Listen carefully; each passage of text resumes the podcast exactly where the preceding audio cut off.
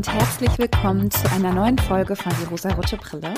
Falls wir uns noch nicht kennen, falls dies heute die erste Folge ist, auf die ihr geklickt habt, ich bin Jenny, ich hoste diesen Podcast, habe aber auch ab und zu ein paar Gäste am Start, beziehungsweise Liz gehört schon zum Inventar.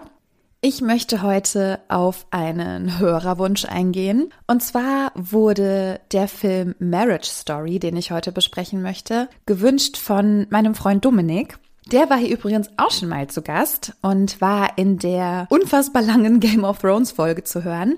Dominik hat mir diesen Film empfohlen und er meinte, ich soll ihn mir unbedingt anschauen, denn er sei sehr, sehr traurig und er habe ihn sehr berührt und er habe auch sehr geweint. Naja, sagen wir es mal so, ich bin wohl einfach eine cold-hearted Bitch, weil ich habe da gar nicht geweint, aber ist vielleicht auch manchmal so ein bisschen zyklusphasenabhängig. In der zweiten Zyklushälfte, da muss einfach nur ein Tier traurig gucken und das ist mit mir schon vorbei. Also ich habe bei diesem Film nicht geweint, ich fand ihn teilweise sogar sehr amüsant aber kann natürlich auch sehr verstehen, warum er das so angekündigt hat und warum es ihm dabei auch so ging, denn tatsächlich ist so die Grundgeschichte dieses Films eher traurig, da es um eine Trennung geht. Marriage Story ist ein Film aus dem Jahr 2019. Regie geführt hat Noah Baumbach und es geht um ein Ehepaar, das sind Nicole und Charlie und wir begleiten ihre Trennung. Der Film startet erstmal damit, dass der eigentlich richtig süß ist, weil die beiden jeweils einen Brief schreiben mussten und aufschreiben sollten, was sie an dem anderen Part lieben. Und das ist natürlich einfach cute, weil man da auch so ganz viele intime Dinge erfährt. Also zum Beispiel sagt Charlie über Nicole, dass er sie dafür liebt, dass sie so unbedarft ist, dass sie irgendwie auch Sachen vergisst, dass sie so ein bisschen schusselig ist. Aber genau das ist das, was sie ausmacht und was er an ihr liebt. Und sie sagt über ihn, dass sie es liebt, dass er eben so strukturiert ist, dass er so klar und straight ist. Also es sind eigentlich total viele Komplimente, die die beiden sich machen. Sie mussten das aber machen, weil sie eine Paartherapie machen und ihr Therapeut das eben verlangt hat. So bitte schreibt doch auf, was ihr an der anderen Person liebt, weil damit könntet ihr sozusagen wieder zueinander finden. Ich weiß auch gar nicht genau mehr, ob sie die Therapie machen als Trennungsbegleitung oder um nochmal versuchen, diese Trennung im Prinzip zu verhindern. Da bin ich mir gerade nicht mehr sicher.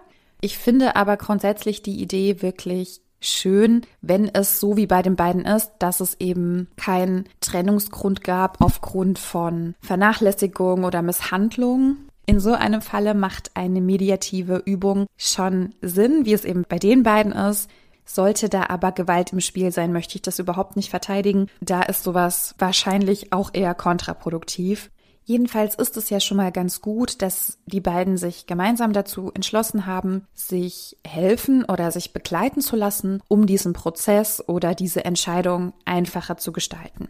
Wir erfahren, dass Charlie Regisseur ist am Theater und Nicole ist Schauspielerin. Das heißt, sie arbeiten zusammen, sie arbeiten wohl auch schon jahrelang zusammen und Nicole trennt sich weil sie schon lange nicht mehr sie selbst war. Das ist im Prinzip so der Hauptgrund. Es gibt aber auch noch dann andere Gründe, die wir erfahren. Also Charlie hatte wohl auch eine Affäre, was nicht abgesprochen war, natürlich, sonst wäre es ja keine Affäre, sondern eine offene Beziehung.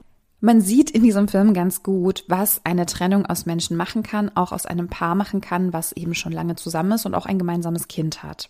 Es ist tatsächlich so ein bisschen klischeehaft, wobei ich das manchmal so und manchmal so sehe. Also ich führe das später auch noch ein bisschen mehr aus. Ich hatte mir aber notiert, dass man an diesem Film, an dieser Geschichte ganz gut sehen kann, was passiert, wenn verletzte Seelen etwas nicht auf sich sitzen lassen wollen und sich vermeintlich beim Gegenüber rächen, indem sie immer mehr fordern oder immer weniger gönnen. Also wir haben im Prinzip nur am Anfang des Films so ein paar Rückblenden, wie es eben war, als die beiden zusammengelebt haben und glücklich miteinander waren. Also zumindest erscheint es uns so. Und dann begleiten wir die Trennung. Nicole trennt sich von Charlie, weil sie immer unter ihm stand. Er als Regisseur war immer ihr Chef und sie hat sehr viel für ihn aufgegeben. Das wird auch erst im Laufe der Geschichte deutlich. Sie ist beispielsweise für ihn umgezogen. Ich glaube, die Familie lebt in New York, LA. Oh mein Gott, hab ich aufgepasst? Ich weiß es nicht. Sie ist jedenfalls aus der Stadt weggezogen, in der sie sich wohlfühlt, in der sie gelebt hat. Natürlich hat sie das auch für ihre Karriere getan, aber sie hat das auch getan, damit die beiden zusammen wohnen können, zusammen leben können, arbeiten können und dieses Vertrauen einfach gebunden bleibt zwischen den beiden. Ich bin mir gerade nicht sicher, ob sie dies nicht deutlich genug kommuniziert hat. Ich gehe aber mal davon aus, dass ihm das einfach gar nicht so klar war, dass sie das für ihn getan hat oder für die Beziehung oder Familie getan hat. Er hat es, glaube ich, einfach für sehr selbstverständlich gehalten, dass sie zu ihm gezogen ist, in seine Heimat sozusagen. Ich kenne mich auch nicht so ganz so gut aus in Amerika, wie das ist mit den verschiedensten Bundesstaaten. Ich habe schon wieder Amerika gesagt. Das heißt USA. Amerika ist kein Land. Nicole reicht die Scheidung in einem Bundesstaat ein. Und es ist ein anderer Bundesstaat als der, in dem sie wohnen. Und das ist irgendwie wohl ein Problem, weil es dann darauf ankommt, welches Gericht sozusagen diese Scheidung verhandelt. Aber nachdem sie das getan hat, hat sie eine Anwältin und muss er sich auch eine Anwältin, einen Anwalt suchen. Und da beginnt es so ein bisschen, dass beide irgendwo auch so etwas angestachelt von ihren jeweiligen Anwältinnen anfangen zu mauern. Also keine, keiner kommt dem Gegenüber entgegen. Beide haben letztendlich das Ziel, dass sie mehr Recht bekommen wollen, also mehr juristisches Recht als die andere Person. Und so ein bisschen kann ich es bei Nicole verstehen. Ich habe ein bisschen mehr Sympathie mit ihr. Denn es ist ja so, dass sie vor allem auch dadurch, dass sie ein Kind bekommen hat, einfach Jahre ihrer Karriere verloren hat, auch vielleicht Chancen verpasst hat, in denen er einfach machen konnte, was er wollte. Also seine Karriere hat nie einen Einbruch, eine Einbuße bekommen. Und sie merkt jetzt, dass sie einfach wieder frei sein möchte. Ich weiß nicht, ob es in den USA auch so ist oder generell. Das ist aber mein Eindruck, zumindest von dem, was ich so mitbekomme. In Deutschland ist es aber auf jeden Fall so, dass eine Elternschaft für Frauen, für Mütter bedeutet, dass sie finanzielle Einbußen haben, dass ihre Karrierechancen sinken dass sie eventuell gar nicht mehr eingestellt werden, dass ihre Verträge nicht verlängert oder gekündigt werden, dass ihnen gar nichts mehr zugetraut wird im Job, dass ihnen generell in der Gesellschaft gar nichts mehr zugetraut wird, gleichzeitig dieses Mütterbild so stark erhöht wird, das ist ja auch sehr starker Einfluss von der rechten Ecke. Das ist auch alles bei ihr passiert. Und bei ihr ist das ja mit den Karrierechancen auch nochmal so ein anderer Punkt, denn man mag ja sagen, okay, bei ihr war die Karriere ja im Prinzip gar nicht so stark gefährdet, weil er sie ja jederzeit eingestellt hätte, sie ist ja seine Frau, das heißt, sie hätte hätte und hat wahrscheinlich auch direkt nach der Geburt oder nach der Elternzeit auch wieder Rollen bekommen. Sie stand in seiner Gunst, aber genau das macht sie ja noch mehr abhängig von ihm. Das heißt, sie ist ja noch weniger autonom, weil sie die ganze Zeit darauf hoffen musste, dass er sie auch weiter besetzt. Also natürlich hätte er das gemacht. Da gab es, glaube ich, nie irgendwie den Punkt, dass er gesagt hätte, ach nee, ich besetze jemand anderen. Aber es macht sie unfassbar abhängig von ihm. Und gerade wenn sie nicht gearbeitet hat, ist sie ja sowieso schon finanziell abhängig von ihm. Das heißt, sie hatte vor diesem Zeitpunkt, in dem wir in die Geschichte starten, wahrscheinlich gar nicht oder weniger die Möglichkeit, diese Trennung überhaupt zu vollziehen, weil einfach für sie so viel auf dem Spiel stand.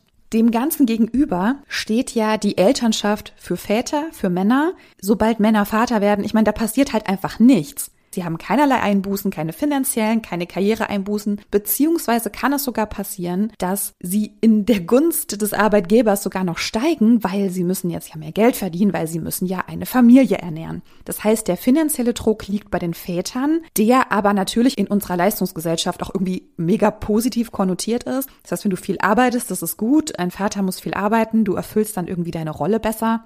Die einzigen Einbußen, die Väter zu erwarten haben, sind ja wirklich im Prinzip die, wenn sie lange Elternzeit nehmen, dass sie dann auch Benachteiligung erfahren, wie es Frauen schon immer und immer und jeden Tag tun. Wie sie ihre Rollen angenommen und ausgelebt haben, ist irgendwo auch sehr traditionell. Und auch Charlie ist tatsächlich so wie viele Männer, habe ich den Eindruck, ohne pauschalisieren zu wollen. Aber er checkt viele Dinge nicht, er nimmt sie nicht ernst, er sieht ihre Bedürfnisse nicht und er sieht ihren Schmerz nicht. Und das trägt sich dann auch so ein bisschen weiter, weil beide dann auch von ihren Anwältinnen in dem bestärkt werden, wie eben die Rollen in ihrer Gesellschaft wahrgenommen werden. Das fand ich wirklich sehr spannend, denn Nicole hat eine Anwältin. Diese hat auch schon sehr viele Familienfälle, Scheidungstrennungsfälle bearbeitet, ist da auch sehr erfolgreich. Und erfolgreich meint, dass sie sehr viel für die Frauen rausgeholt hat. Nicole kommt zu ihr und erläutert ihr den Sachverhalt. Sie sagt, sie möchte sich trennen, sie möchte, dass ihr Sohn bei ihr lebt, sie möchte einen gewissen Umgang haben, dass die beiden sich gut verstehen im Sinne des Sohnes. Und ihre Anwältin ist aber, ich nenne es mal, knallhart beziehungsweise sehr, sehr strikt in dem, was sie letztendlich vor Gericht fordern will. Ihre Anwältin möchte, dass Nicole das alleinige Sorgerecht bekommt, dass der Kontakt zum Vater eingeschränkt wird oder zumindest etwas erschwert wird, dass er Unterhalt zahlt sowieso, dass er ihr Unterhalt zahlt, dass sie Teile seines Vermögens bekommt mit dieser Trennung. Und all das möchte Nicole eigentlich nicht, beziehungsweise hat sie da gar nicht so einen starken Bezug zu. Ihr ist es wichtig, dass diese Trennung vonstatten geht. Sie ist aber tatsächlich sehr daran interessiert, dass dieses Verhältnis zu ihrem dann Ex-Mann positiv bestehen bleibt. Aber ihre Anwältin torpediert das so ein bisschen, indem sie eben so viel fordert. Und Nicole denkt sich, je mehr ihre Anwältin vorschlägt, so, hm, warum eigentlich nicht? Stimmt ja so, er könnte mir ja wenigstens Unterhalt zahlen. Also so startet es so ein bisschen. Woraufhin dann Charlie mit seinen Anwälten dagegen hält und sich das genau dadurch, durch diesen Kampf, diesen juristischen Kampf hochschaukelt.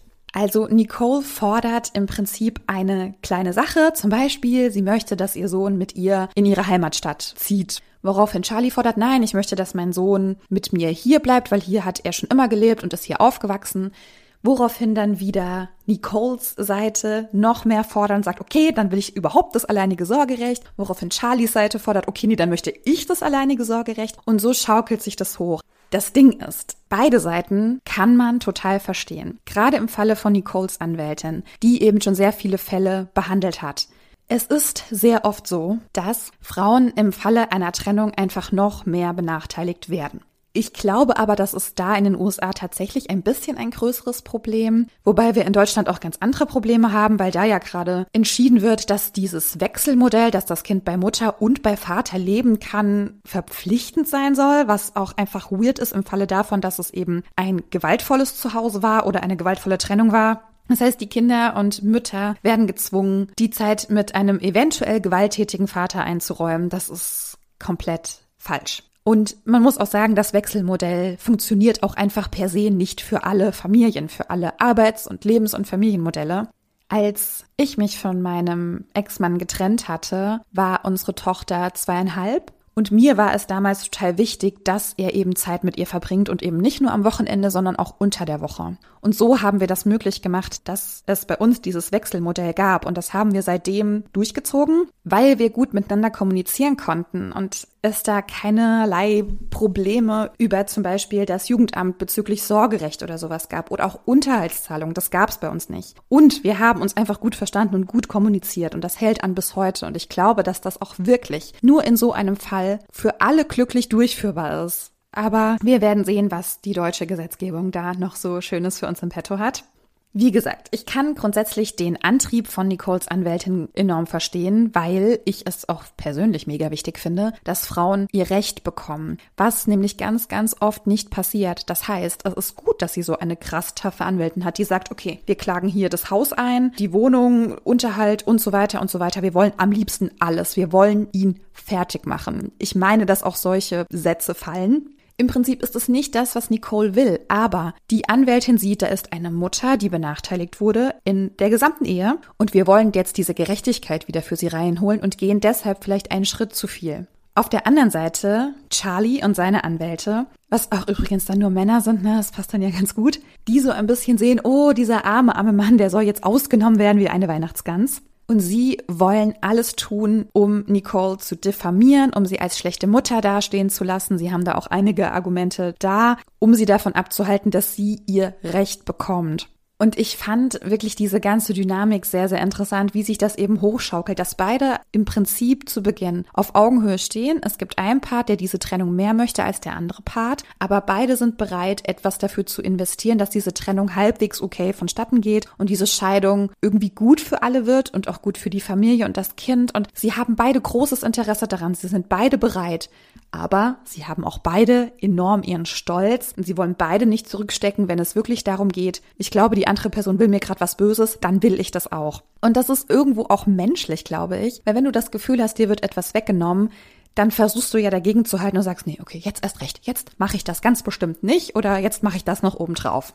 Und ja, man kennt es und man hat auch in diesem Film so Verständnis für beide. Ich muss aber sagen, dadurch, dass ich eine Frau bin und auch einfach diese Ungerechtigkeiten oft für Frauen sehe und dass gerade Trennungen, Scheidungen für Frauen oft mega scheiße sind, bin ich sehr stark auf Nicoles Seite gewesen und habe so mit ihr mitgefühlt und habe die ganze Zeit gedacht, oh Mann, er hat so gar nicht gecheckt, was sie eigentlich will und braucht und was sie so aufgegeben hat für ihn. Er sieht das irgendwie alles nicht. Aber klar, auch er wurde da irgendwie in eine Situation reingeschmissen und letztendlich haben die beiden einfach zu einem Zeitpunkt zu wenig kommuniziert in ihrer Beziehung, was dann ja auch offenbar dazu geführt hat, dass Charlie eine Affäre hatte und das ihr nicht gesagt hat. Noch ein Punkt zum Thema, Frauen werden bei Trennungen benachteiligt, wenn sie alleinerziehend sind. Da gibt's ja auch noch ein relativ aktuelles Thema in Deutschland. Zumindest ist es so in meiner Bubble aufgetaucht, dass Frauen, die keinen Unterhalt bekommen von dem Vater der Kinder oder des Kindes, bekommen sie ja einen Unterhaltsvorschuss vom Jugendamt, Sozialamt. Und von diesem Unterhaltsvorschuss wird aber das anteilige Kindergeld abgezogen. Das heißt, sie erhalten nicht das volle Kindergeld und sie erhalten auch nicht den vollen Unterhalt. Also das ist wieder so eine Ungerechtigkeit, da möchte ich einfach schreien.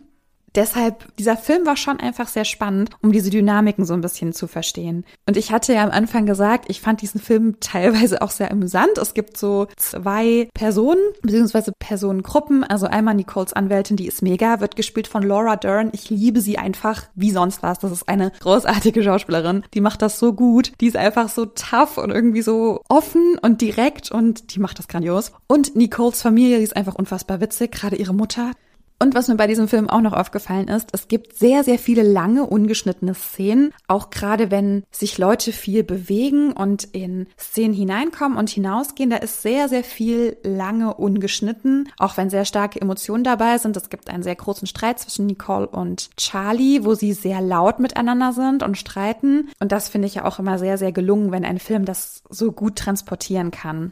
Ja, also dieser Film hatte ein stark feministisches Thema und ich finde auch gerade Trennungen ist ein feministisches Thema, weil es eben sehr viele Frauen gibt, die sich aus Beziehungen nicht lösen können, wollen, weil es einfach diese Abhängigkeiten gibt, nicht nur die finanzielle, auch irgendwo die emotionale und auch alles, was mit Kindern zu tun hat. Das ist halt mega komplex und ich finde es halt unfassbar blöd zu sagen, naja, wenn du in einer Beziehung halt nicht glücklich bist, ja, dann trenn dich doch. Oder ja, wenn es Gewalt in deiner Beziehung gibt, ja, hä, dann trenn dich doch. Das ist viel, viel zu kurz gedacht. Es ist so komplex. Es gibt so viele Machtstrukturen innerhalb einer Beziehung, beziehungsweise kann es geben. Und selbst in einer Partnerschaft, die erstmal relativ harmonisch wirkt, die beiden haben Dinge, die sie einander lieben und schätzen, auch während und nach dieser Trennung. Und trotzdem merken sie, es passt nicht mehr. Und sich daraus zu lösen, das ist einfach super, super schwer. Ich hoffe, ihr konntet heute trotzdem etwas mitnehmen aus dieser Folge. Ich bin sehr gespannt, was ihr dazu sagt, ob ihr dazu ein paar Gedanken habt, wie es mit Trennung und Beziehung und dem Miteinander so aussieht. Schreibt mir euren Senf dazu gerne bei Instagram. Leitet die Folge weiter und gebt fünf Sterne und bewertet sie und hinterlasst Kommentare. Alles, was irgendwie den Algorithmus füttert. Ich würde mich darüber sehr freuen. Und wenn ihr mögt, hören wir uns wieder in der nächsten Woche. Habt eine wunderschöne Zeit, ihr süßen Hasen und bis dann.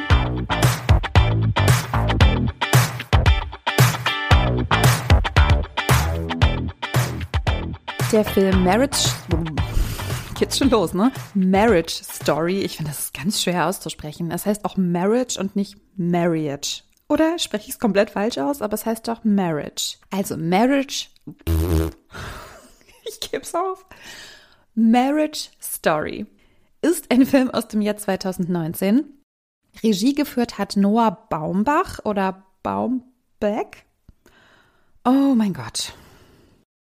In so einem Falle macht so eine mediative, meditativ, nein, mediativ. Ich kann nie mehr reden.